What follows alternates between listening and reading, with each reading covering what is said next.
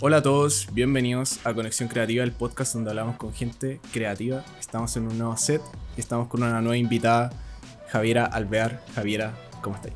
Hola, estoy súper. Quiero darle las gracias primero por la invitación. Yo he visto sus podcasts y me encantan. Así Gracias, que Javi. yo súper, para mí es un honor estar acá y poder también conversar la educación financiera, que en el fondo que es mi misión. Claro. Así que feliz. Oye, sí, hablamos un poco de eso. Eh, y, nada, pues sea, la Javi eh, tiene su proyecto de educación financiera. Básicamente intenta como eh, reducir conceptos que pueden ser complejos y centralizarlos en una plataforma para que todas las personas puedan averiguar de ellos de una forma un poco más sencilla. Hablaba un poco de eso, Javi, como que pasa ahora que hay mucha información en todos lados, como des- hay un exceso de información, entonces se necesitan esas plataformas que te pueden un poco guiar y centralizar de personas que realmente son expertas. Eh, vamos a hablar un poco de eso. Porque también pasa como que hay gente que no es tan experta en eso. Primero, para partir, Javi, eh, eh, partamos como... ¿Cómo llega este llamado de la educación financiera y en realidad que estudiaste un poco para que la gente te pueda conocer? Sí, obvio. Mira, en el fondo yo soy ingeniera comercial eh, y estudié en la Diego Portales, así que soy portaliana de corazón. Para todos los portalianos. Y después de eso, desde bien joven, yo quise dedicarme al mundo del mercado de valores. Entonces empecé a buscar práctica en la Bolsa de Comercio de Santiago con mucha antelación, por lo tanto la gerente de recursos humanos me dijo, tú quedaste sí o sí porque fuiste la primera en llegar. Bacán. Así que eh, por mi motivación de querer investigar en este mundo misterioso que es el mercado de valores, de hecho yo me imaginé que iba a entrar a la bolsa y que iban a estar todos gritando así como Eh, compra, venta, así. sí. Y cuando entré no, pues no había nada de eso. Silencio. Silencio porque ya todo está en sistema, Claro. pero la verdad es que fue para mí espectacular poder comenzar en una institución tan importante a nivel nacional en el mundo económico financiero. Claro. Y yo era chica, me estaba recién interiorizando en el mundo de las finanzas Mm.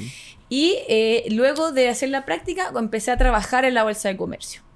Ahí empecé a aprender desde cero lo que son las acciones, los bonos, el abanico de posibilidades de inversión en Chile y junto con ello me apasionó muchísimo eh, ciertas actividades que hacía la bolsa abiertas al público. Claro. Co- Claro, como por ejemplo el Día del Patrimonio, que fue hace poquito. Yo, cuando el Día del Patrimonio, fui voluntaria para hacer educación financiera y recibir a las personas. Y me di cuenta que sí, era muy entretenido. De hecho, el Salón Rueda es hermoso de la bolsa. Si tienen la oportunidad de ir a conocerlo, espectacular. Entonces yo empecé a recibir a la gente y siempre, hoy, ¿tú qué conoces del mercado de valores, etcétera? Y no había conocimiento. Y por otro lado me llamó la atención que era muy poca gente. Si tenemos, si tenemos una institución abierta para todos los chilenos, llegan 20, 30 personas, es pocas personas. Claro. Entonces yo dije, hay información financiera, hay educación, el problema es que hay que llegar a la gente, la difusión, en un Sí. vehículo quizá. Entonces ya para el 2018 eh, creé un Instagram porque me di cuenta que ya estaban todos en Instagram. Y a mí me encanta el mundo de las fotos y los videos y todo eso. Mm. Entonces creé un Instagram y eh, a pesar que no tenía las mejores gráficas, empezaba a explicar qué son los corredores de bolsa, después qué es la bolsa de valores, qué es el Banco Central y hacía pequeñas cápsulas informativas.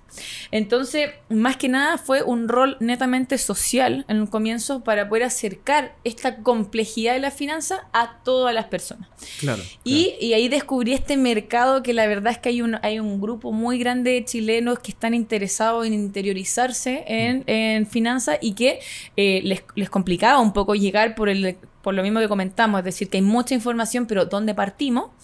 Y ahí fue cuando empecé a tener bastantes seguidores, mucha gente que me apoyaba y empecé con los cursos, con la charla y hoy día ya eh, creé una herramienta para democratizar la educación financiera que es el primer buscador financiero de Chile, que ustedes lo pueden encontrar en www.bluchifinances.cl, eh, pero más allá de más allá de como una herramienta muy compleja, Sí, es una herramienta súper útil para las personas. claro. De hecho, es la primera edición. Me falta muchísimo más. Quiero que sea aplicación, quiero que sea eh, con toda la información, pero para partir eh, es una muy buena instancia para poder ordenar un poco la finanza y la economía.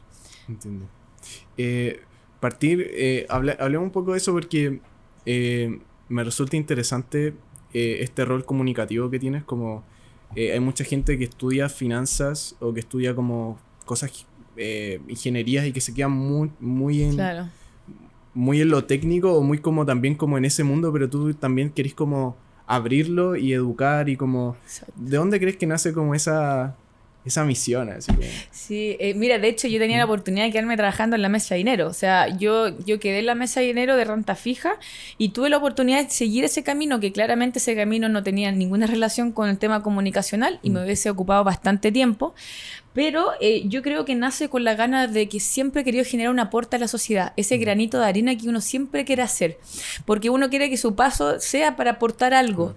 Y en ese, en ese sentimiento de querer aportar algo a la sociedad, eh, eh, pude descubrir este nicho de la educación financiera y sentí mu- muchas respuestas positivas del público y eso me alimenta día a día en mi trabajo. O sea, yo hoy día soy, estoy muy contenta de mi trabajo porque para mí la satisfacción y la respuesta de las personas frente a este tipo de, de iniciativas como Blue Chip Finances Claro. es algo que me tiene muy contenta y ahí es cuando yo dije, no, yo me tengo que dedicar a esto.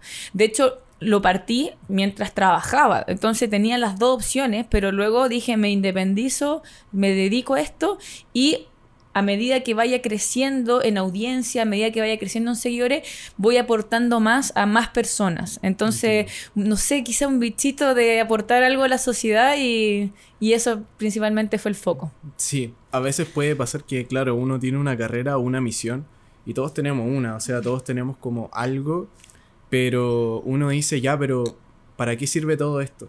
Claro. Si es que me lo voy a quedar solo todo yo. Siento que el Exacto. conocimiento, y la otra vez lo hablaba con alguien como una persona que eh, es software engineer ¿Ya? en una empresa en Estados Unidos. Ya. Para, y el lenguaje que él tiene es muy técnico. Ya. Entonces hablábamos un poco de que él igual me decía, pucha, yo igual, no sé, como que me gustaría como a veces reducir un poco este lenguaje tan técnico que Mm. tengo como a cosas más complejas. Es difícil.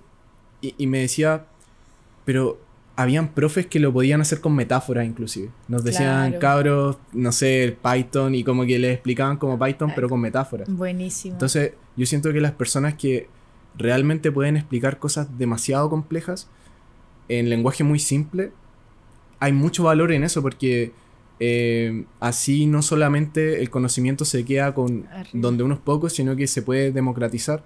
Y no estamos hablando de que todos van a ser expertos en finanzas, pero estamos hablando de que van a tener un lenguaje, lo, lo que tú hablas, como que tengan un lenguaje que sean letrados y que tengan como un lenguaje en, en este caso en el mundo de las finanzas. Encuentro que es súper importante. Y yo siento que todos nosotros podemos aportar con algo, porque todos Mm. conocemos más de un tema en específico. Claro. Eh, ahí me di cuenta y siempre les digo a todos y la invitación es decir, crean en uno mismo y eh, dense, la, dense la instancia de crear quizá un blog, un Instagram, Sí. para entregar información porque así nos compartimos entre todos distintos temas.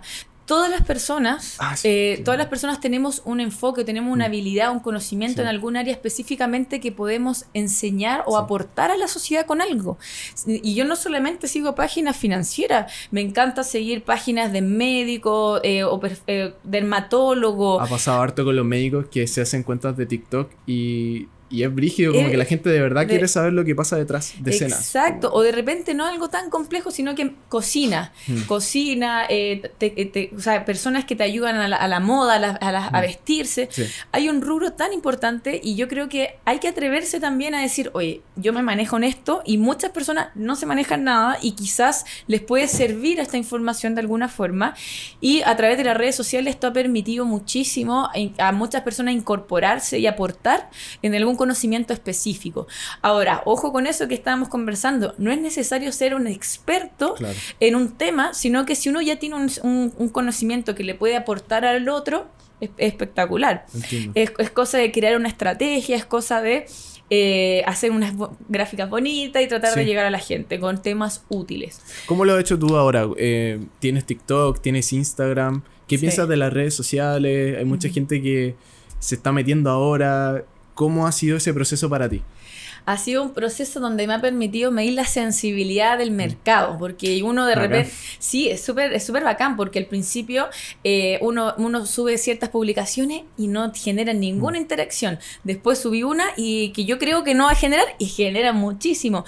Y uno va conociendo un poco qué es lo que las personas buscan en redes sociales, mm. que en el fondo nosotros tenemos que entender que hoy día todas las personas están en redes. Distinto, distinto target, eh, en Facebook uno encuentra un target distinto, en TikTok, en Instagram, y lo que sirve para un video que sirve para TikTok no siempre va a dar el mismo efecto en Facebook. Entonces, todas esas cosas uno las va aprendiendo en la práctica y eh, lo que permite un poco ir mejorando, porque ¿qué es lo que ocurre? Que como es, y finanzas y economía es un tema tan complejo, eh, uno tiene que ver la forma más, eh, más correcta o más entretenida de transmitirlo, y para eso te requiere estar constantemente analizando el mercado, analizando dónde está la gente o qué video subo a qué red social, ya que son distintas targets, distintas personas.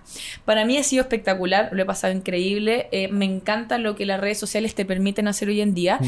y además eh, me encanta que todos pueden acceder. Yo creo que la invitación es todos tener su aporte, su empresa y partir con redes sociales porque es espectacular. Eh, son herramientas como muy útiles. Siento que los algoritmos, específicamente quizá en TikTok, en Instagram, Ahora en Instagram, yo siempre como que como que le tiraba un poco de hate a Instagram porque su algoritmo como que...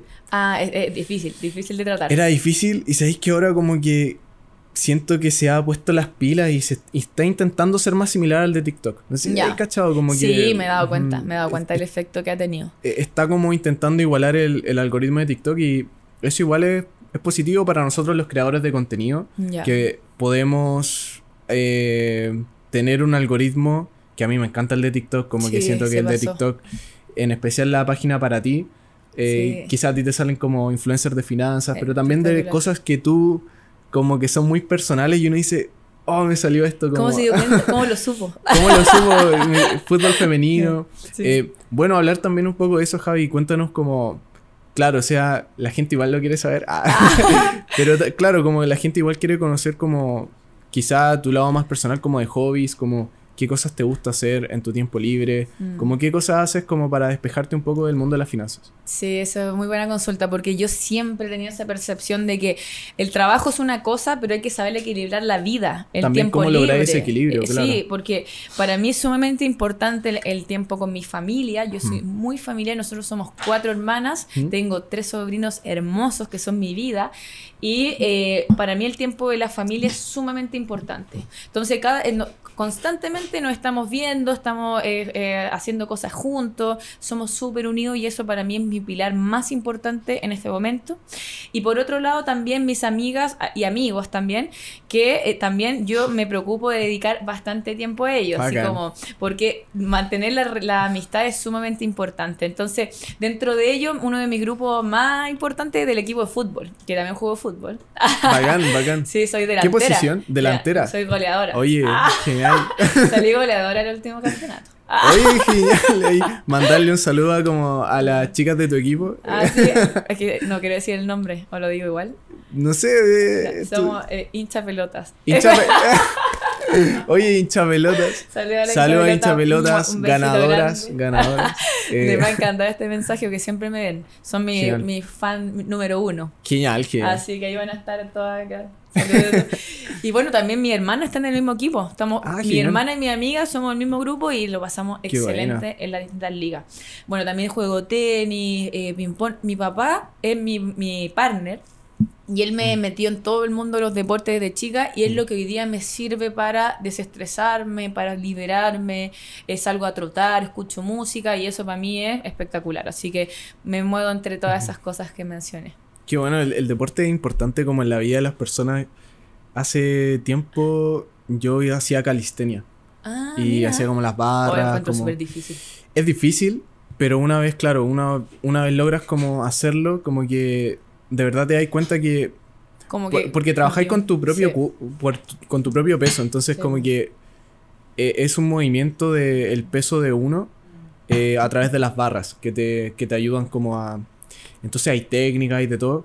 Ahora lo dejé y siento que me falta, ¿cachai? Como que No, siento que es algo que me falta en mi vida. Tenéis que y hacerlo, que tengo no, que no retomarlo. dejar de lado. Y que Sí. tengo que... uh, Sí, porque uno de repente tiene tantas cosas. Imagínate, Sí. yo ahora estoy haciendo un magíster también, magíster, trabajo, eh, pero de todas Igual formas te da el tiempo hay para... que darse el tiempo, Mm. hay que darse el tiempo para descansar, Mm. para compartir y, y el deporte es clave. Es clave. O sea, por lo, por lo menos en mi día a día Sí. es clave porque me desestresa, uno comparte con las personas, así que Mm. no, el, el tiempo, hay que siempre idealmente tener un equilibrio en el trabajo que es sumamente importante, pero lo que es igual de importante es el tiempo libre con la familia, con los amigos, así que eso también sigue siendo un tema clave para mí.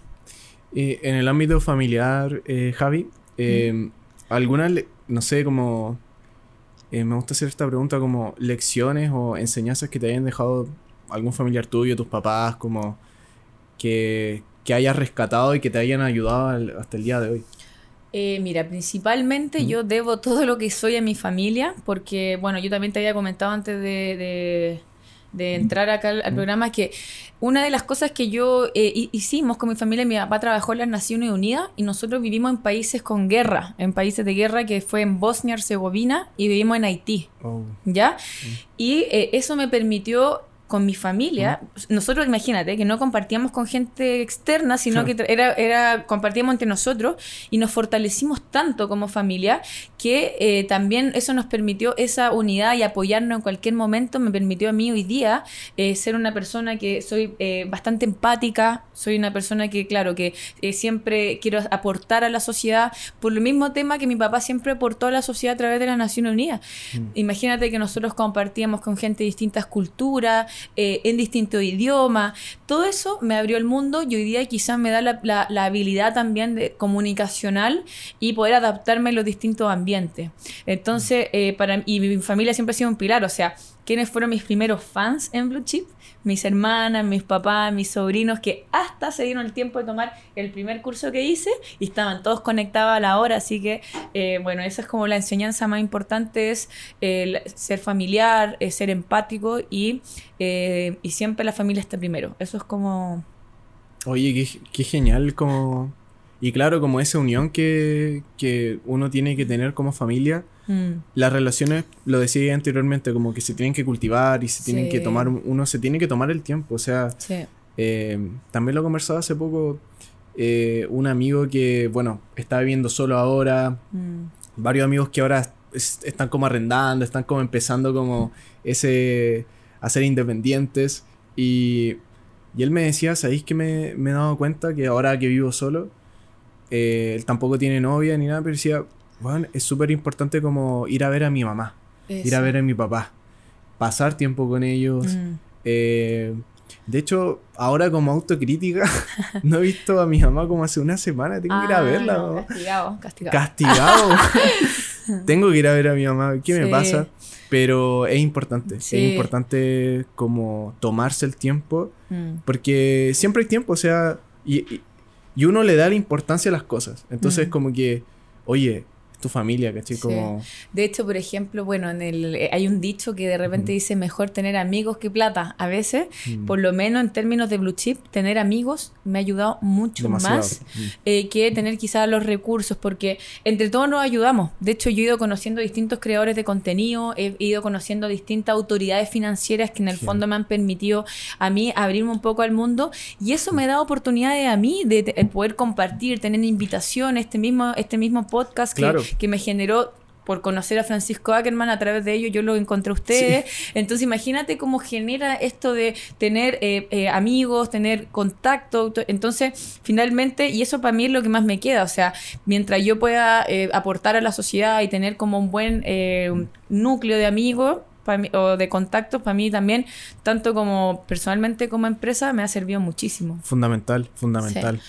Eh, Javi, preguntarte, eh, te pregunté de estas enseñanzas que te ha dejado tu familia, ¿Sí? pero pasándonos al lado un poco más como, como de ciertos mentores o ciertas personas que te han ayudado específicamente para hacer lo que haces. ¿Tienes algún eh, mentor, referente, que algún libro, algún profe que haya pasado en tu vida, una persona que te, ha- te haya enseñado así como, wow, eh, ¿quién, ¿quién podría ser esa persona en tu vida? Déjame pensar, quién porque tengo varias personas que me han generado un cambio en muchas cosas, ¿ya? Bueno, el primero, el primero de todo y, no, no, tiene competencia, es mi papá. ¿Ya? Mi papá no tiene ninguna competencia en este mundo porque mi papá es un líder innato, es una persona que, un profesional que sabe llevar equipos, que me ha enseñado hoy día el de, eh, todo lo que yo sé en términos sobre todo de sensibilidad social, del trato con las personas. Entonces, eh, para mí, si tú me preguntas quién es esa persona que yo me gustaría seguir y ser como él, es mi papá. Qué Sí, es mi papá. Eh, porque, y yo siempre le digo, o sea, y, creo que estoy muy... De hecho, ayer hablamos, cuando hablamos por teléfono hablamos una hora, porque yo, me encanta todo lo que hace, su forma de tratar a las personas, su sensibilidad social. Así que siempre va a ser mi papá. Pero además de mi papá, eh, también tengo ciertos economistas, ciertas personas que me han tomado me han hecho aprender muchísimo. Claro. por ejemplo, muy cercano, que no sé si todos lo conocen, pero se llama Matías Godoy, que es un economista que creó en su época de economía con manzanita. Yo me acuerdo que yo estaba en la universidad y empecé a ir a charlas y una de las charlas que más me gustó por lejos fue la charla de él, así que si, Matías ve esto, eh, esto es, por ti, eh, porque también leí, el leí su libro y su libro, y él me acuerdo. ¿Cómo se llama el libro? Se llama eh, como Economía explicada con manzanitas. Creo que también, también se lo voy a mandar para. Y bueno, y me, ¿sabéis qué me gustó de él? Es que yo dije, yo quiero ser como él. Porque Te inspiró. Me inspiró. Porque yo me acuerdo que yo no, no conocía nada, me senté, me senté en, la, en el auditorio cuando él habló y empecé a entender la economía. Y yo dije, por primera vez entiendo la relación deuda, eh, deuda gastos fiscales, no sé.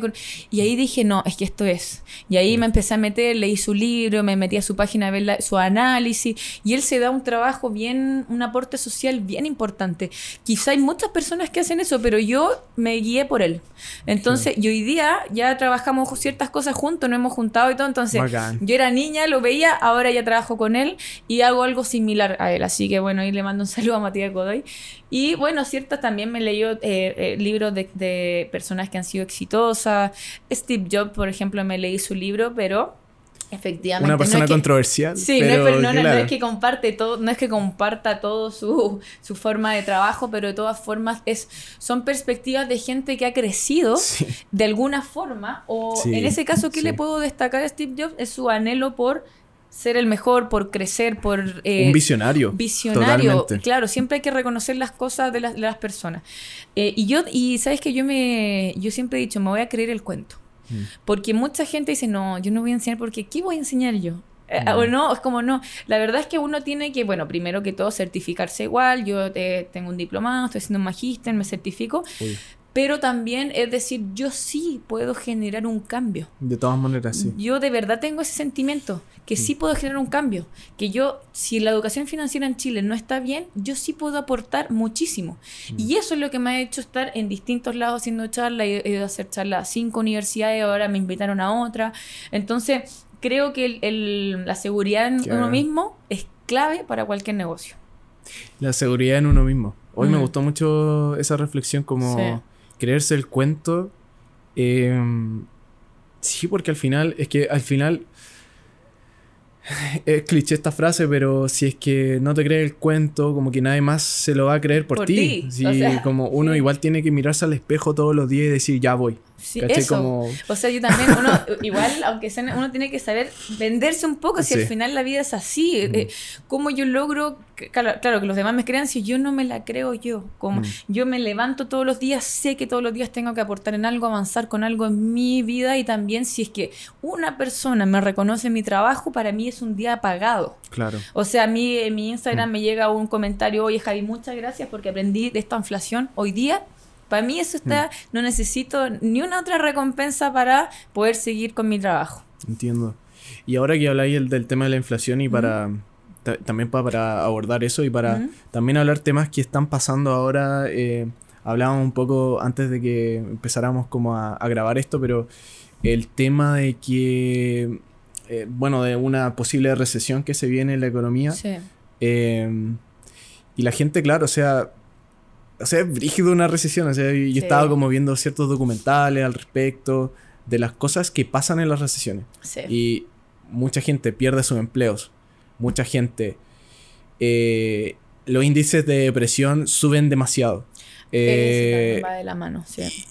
Y, es, penoso decirlo, pero hay mucha gente que los índices también se, suicida, ¿cachai? Se quita la vida porque la plata está en, todos los aspectos de nuestra sociedad. Entonces, como hay gente que pierde sus casas, hay gente que tiene que cambiarse de barrio a barrios más bajos, hay gente que tiene que...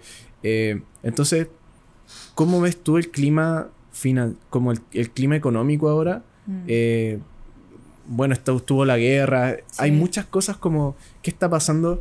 ¿Cómo tú ves el clima económico ahora, Javi? Ya, entonces yo les quería contar que en el fondo no quiero ser negativa, pero de todas formas, de todas formas, quiero ser un poco realista y mostrar los números tal como son, porque efectivamente es así. Eh, los economistas lo, lo, dijeron hace mucho tiempo, esto no, es algo, no es algo nuevo que diga, uy, ¿qué pasó de la nada, del día de la mañana pasó de la esto? Nada, claro. así. Mm. Todo partió, eh, por lo menos en Chile, con la crisis social, eh, luego la crisis pandémica, que no fue solamente en Chile, fue a nivel mundial. Bueno, también antes de eso, la guerra comercial, y hoy día la crisis de Rusia-Ucrania, que en el fondo podríamos decir, entre comillas, que es la tormenta perfecta. Literalmente sí. Claro, porque no salimos de uno y entramos a otra. ¿no? De hecho, eh, la, eh, la, la, invasión de Rusia y Ucrania hizo que mm. la, la, pandemia pasara a segundo plano.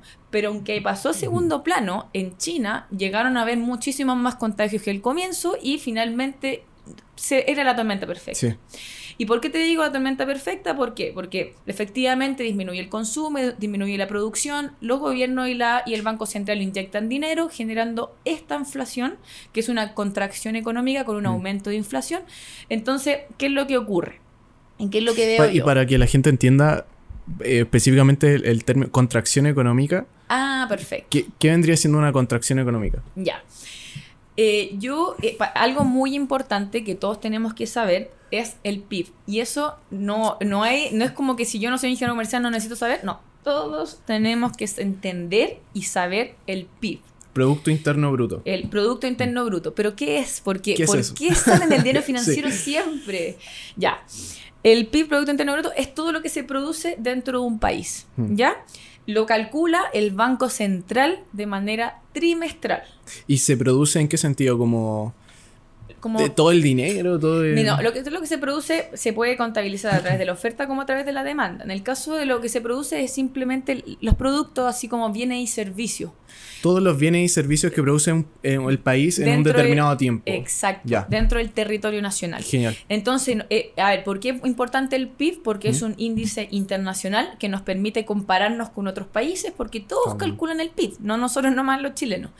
Y además se considera como un índice para medir la economía y a través del PIB se mide si hay contracción o hay crecimiento económico.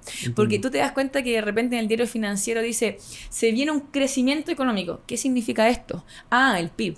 El PIB. Ah, se viene una contracción económica. ¿Qué significa esto? Contracción del PIB. Está negativo. Exacto, entonces el PIB es el índice que hoy día nos permite medir si, si, la economía va bien o va mal por la producción, porque se asume, se asume que si la economía no está bien, mm. el, país va a producir menos. Mm. Entonces, cuando te dicen que hay una contracción económica, se, significa que se produce menos en un país y disminuye el PIB. Claro. Ya, eh, la producción negativa de un país es, influye en todo. Mm si las empresas producen menos, mm. necesitan menos recursos y contratan menos personas o despiden gente, por lo tanto aumenta el desempleo. Siempre se aumenta el desempleo, disminuye el poder adquisitivo de las personas y disminuye el consumo. claro, la gente ya no puede comprar. No puede comprar. Y es, un ciclo. Este es el ciclo de la economía. ¿Qué se tiene para romper eso? Ah, hay gente que dice hay que imprimir más plata, eh, hay que estímulos. Entonces, ¿cómo el Banco Central en este caso ¿Cuál es el rol del Banco Central ahí? Sí, buena consulta, porque en el fondo estamos en este ciclo económico, ciclo económico que no va a caer, no va a cambiar si es que no hay un crecimiento económico y ahí es cuando el rol del gobierno, que en el caso sería el Ministerio de Hacienda y el Ministerio de Economía, y del Banco Central es decir, ya, a ver, nosotros tenemos que eh, hacer, hacer alguna acción que permita reactivar la economía de alguna forma mm. y el Banco Central lo hace a través de la TPM, que es la tasa de política monetaria que eh, impacta en el precio de los créditos de consumo, en las tasas de interés. Y el gobierno lo hace a través de una inyección eh, monetaria, porque tanto el gobierno, que tiene fondos soberanos, cómo el Banco Central, que tiene reservas nacionales, tiene un dinero para momentos de crisis. Entiendo. Eh, Entonces ellos eh, guardan este dinero para épocas como lo que está ocurriendo ahora. No es dinero que ya está impreso, sino que es dinero que está guardado Está- como en arcas, como... ya. Exacto. Porque es gravísimo que un banco central se ponga a imprimir dinero de manera indiscriminada. ¿Qué puede pasar si un país empieza como a imprimir dinero y gente que como que hay muchas fake news? ¿Podemos aclarar eso? Eh, muy bueno, porque a mí, por ejemplo, cuando me dicen, ya, pero imprimamos más dinero si todos tenemos mucha plata y ganamos todos. No, no es, así no, No es la tan cosa. rápido, ¿no? No, no, eh, paremos un poco. Si se empieza a, a- a imprimir dinero de manera indiscriminada, Mm. Se pierde el valor del dinero. Claro. Eh, y, y eso tiene que ver con la oferta y con la demanda. Que en el todo, mira, yo creo que todo se puede explicar con oferta y con demanda. y demanda. ¿Ya? Entonces, imaginémonos lo siguiente: estamos en una economía donde eh, tenemos, estoy dando un ejemplo, un millón de pesos en la, eco- en la economía global y tenemos una cantidad limitada de productos. Claro. Tenemos un millón de pesos, cantidad limitada de, limitada de productos. Me- Metes 10 millones de pesos y la cantidad de igual de limitada Sigue de siendo productos. igual, claro. No es que los productos aumenten y todo aumenta. Entonces, la cantidad limitada de productos y hay muchísimo más flujo económico, Claro. cada producto te va a salir más caro. Mm. No es que si tú aumentas el flujo de dinero van a aumentar los productos y nos vamos a hacer todos millonarios, vamos a tener todos productos. No. Claro. Los productos son limitados, el flujo de dinero aumenta y sale más caro Mm. los productos y eso significa que aumenta el precio, aumenta la inflación y el peso chileno y eso claramente no es bueno para nadie porque Claro. al final ¿qué va a haber? Una billetera llena de billetes que no valen nada, que es lo que ocurre en Venezuela. ¿Ya? Yo vi un documental de John, Johnny Harris, de un, un periodista, eh, trabaja para New York Times y él fue a, creo, a Colombia, Venezuela también. eh, Y la, el dinero básicamente como dinero ya no... Como que servía más como materia prima y la gente hacía carteras con el... Imagi- eso pasa en Venezuela. Hacían... Sí, hacían o como en- cosas con... Envuelven regalos con billetes. eh, sí, Porque ya, sí. el, ya, o sea, ya ahora podían volver regalos con billetes porque sale más caro ir a comprar un papel de regalo. Entonces, imagínate. Qué brillo. Y ahí es cuando uno dice, o sea, ahí es cuando te- uno no puede llegar indiscriminadamente a imprimir dinero porque eso es lo que ocurre. Claro. O sea, el- el- los, productos, los productos son limitados y no van a empezar a aumentar. Mm. Y es por eso que el Banco Central, y me encantaría que todos supieran su gestión eh, en el último tiempo, que ha sido bastante buena, porque eh, desde que el Banco Central se volvió una entidad autónoma, se puso un objetivo de un IPC de un 3%. ¿Qué es el IPC? Sí. Eh, ahora voy con la explicación. Sí. que El- clarificar las cosas. Sí, entonces, ya, eh, pero el objetivo, pero, eh, voy a terminar con el punto Sí, y voy a partir sí, con el... Entonces, el objetivo del IPC, eh, con el 3% le permitió al Banco Central que Claro. cuando, el, cuando el IPC bajara, inyectaba dinero. Inyectaba dinero. Cuando el IPC subía, contraía dinero y se mantenía en un 3% aproximado. Y si tú te das cuenta, se pudo llevar a cabo muy, eh, de, muy, de forma muy ordenada y eso nos permitió a Chile tener un nivel de inflación súper controlado antes de la crisis, claramente, A lo largo de los años. a lo largo de los años. Y hasta que llega, bueno, la, el estallido social y la pandemia, que ahí. una- Exacto, porque ahí ya se vuelve un poquito más incontrolable la economía porque no todo depende del organismo, sino que depende de muchos factores Mm. internacionales. Bueno, y entendiendo un poquito qué es el IPC, ¿Mm? el IPC tiene que ver con el índice de precios del consumidor, que lo, lo calcula el INE, ¿ya? El INE, y eh, lo publica todos los meses. Y es un promedio, pondera- po- promedio de la- una canasta base de consumo eh, de un hogar, por ejemplo. Ya, ya. Entonces, sí, lo he escuchado. Sí. Exacto. Entonces, ¿qué es lo que ocurre? En Chile, cuando la gente te pregunte en cuánto está la inflación, tú googleas INE.cl eh, y ahí va a estar la inflación Ahí está mensual. la. Entiendo. Eh, que es complejo eh, y como para ir cerrando el clima global, no, no llegamos como a la conclusión, Javi. ¿Cuál era Ah, la perfecto. cuál era la tu perspectiva como tú decías que igual es un poco negativa, pero igual querés ser no te gusta ser tan Ah, ya. negativa. Bueno, en términos de conclusión, Ujú. nosotros tenemos que eh, saber que hay que ser cautelosos Cauteloso. con el gasto y con la inversión, ¿ya? Eh, seamos súper cautelosos porque efectivamente las proyecciones no son, no tienen un panorama muy positivo. Entiendo. Entonces, conclusión, ser cautelosos, eh, tratar de identificar ciertas oportunidades que se dan frente a la adversidad y, eh, y, aprender. Y siempre el llamado mío va a ser a educarse. A educarse. A educarse, aprovechar este es un buen momento para... Es un buen momento para educarse, porque estamos en un momento que efectivamente hay que ahorrar y aprender eh, educación financiera desde lo más simple les va a permitir más adelante saber reconocer los riesgos y oportunidades del entorno. Perfecto. Javi, ¿dónde la gente te puede encontrar? ¿Dónde hablemos de esto? las redes sociales van a aparecer promoción. bueno, eh, en Instagram, sobre todo en bluechip.finances-chile, me pueden encontrar. Sí, sí. Eh, que claro, no, no, hablamos, ah, no hablamos de varios temas ahí la gente puede encontrar más o menos de lo que trata el proyecto de la Javi. Exacto. y bueno, y el proyecto que si ustedes se meten al Instagram va, va, a estar todo más o menos explicado.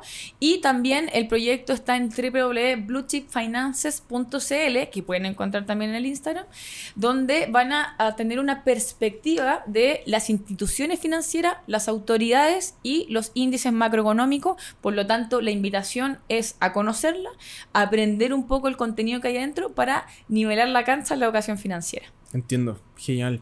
Eh, gente, ya saben, pueden ir a ver a, la Javi. Eh, todo invitado. Todos invitados a, ver sus proyectos, su Instagram. Y pucha, me encantaría como un podcast de tres horas, como hablando de la perspectiva económica. A mí es un tema que me, me, interesa harto, en especial cada año que crezco más y cada año que me hago más independiente, es como, puta, cómo ahorro, Exacto. cómo invierto. Bueno, yo feliz vengo otro día. Genial, su, parte 2, su parte 2. Sí, parte 2. eh, y a nosotros nos pueden seguir en Conexión Creativa Podcast, YouTube, Spotify, TikTok, Instagram, prontamente OnlyFans. su OnlyFans. ¿Por qué no? ¿Por qué no? Eh, Las empresas ahora están teniendo OnlyFans. No, en serio. Why not? Eh, not? Not tiene un OnlyFans. No te lo puedo Esto no es un sponsor. Ah, no te lo puedo creer. Mira, ¿qué mostrarán ahí? Muestran como hamburguesas y dicen como, oh, juicy, como... Bueno, es una estrategia de marketing. Nosotros también lo vamos a hacer. Ah. Pero vamos a subir nudes, no, mentira. Eh, esto editado. Eh, ya, ya, gente, nos pueden seguir. Cuídense. Nos vemos en un próximo capítulo de Conexión Creativa. Muchas Chao, gracias. Que Chao.